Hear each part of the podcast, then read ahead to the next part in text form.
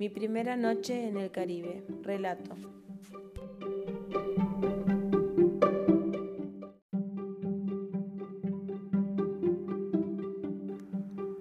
A las 4 de la tarde se calmó la brisa.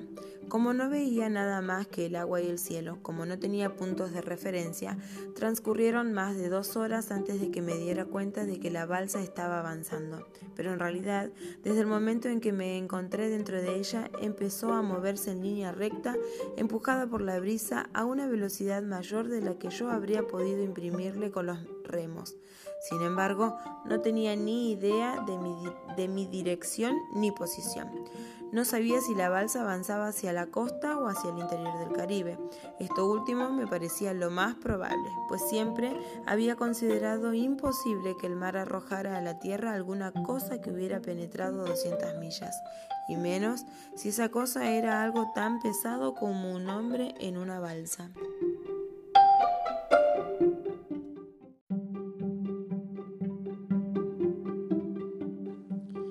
A las 4 de la tarde se calmó la brisa.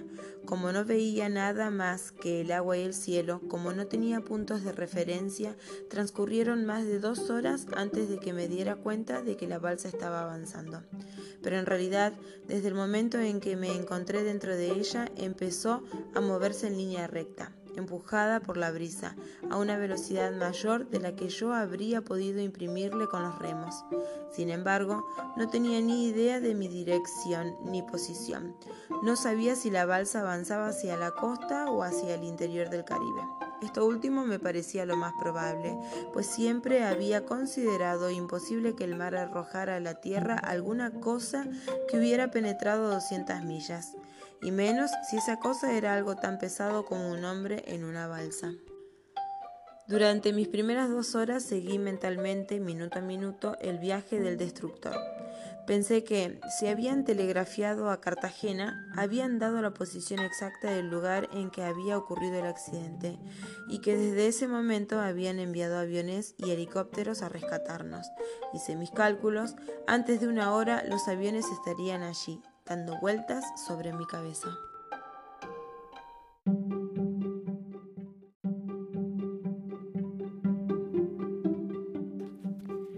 La una de la tarde me senté en la balsa a escrutar el horizonte. Solté los tres remos y los puse en el interior, listo a remar en la dirección en que aparecieran los aviones. Los minutos eran largos e intensos. El sol me abrazaba el rostro y la espalda y los labios me ardían, cuarteados por la sal. Pero en ese momento no sentía sed ni hambre. La única necesidad que sentía era la de que aparecieran los aviones. Ya tenía mi plan. Cuando los viera aparecer, trataría de remar hacia ellos. Luego, cuando estuvieran sobre mí, me pondría de pie en la balsa y les haría señales con la camisa. Para estar preparado, para no perder un minuto, me desabotoné la camisa y seguí sentado en la borda, escrutando el horizonte por todos lados, pues no tenía ni la menor idea de la dirección en que aparecerían los aviones.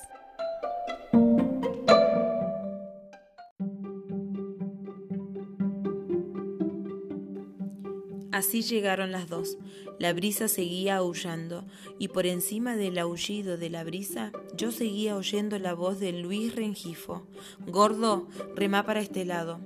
La oía con perfecta claridad, como si estuviera allí, a dos metros de distancia tratando de alcanzar el remo. Pero yo sabía que cuando el viento aúlla en el mar, cuando las olas rompen contra los acantilados, uno sigue oyendo las voces que recuerda, y las sigue oyendo con enloquecedora persistencia. Gordo, remá para este lado.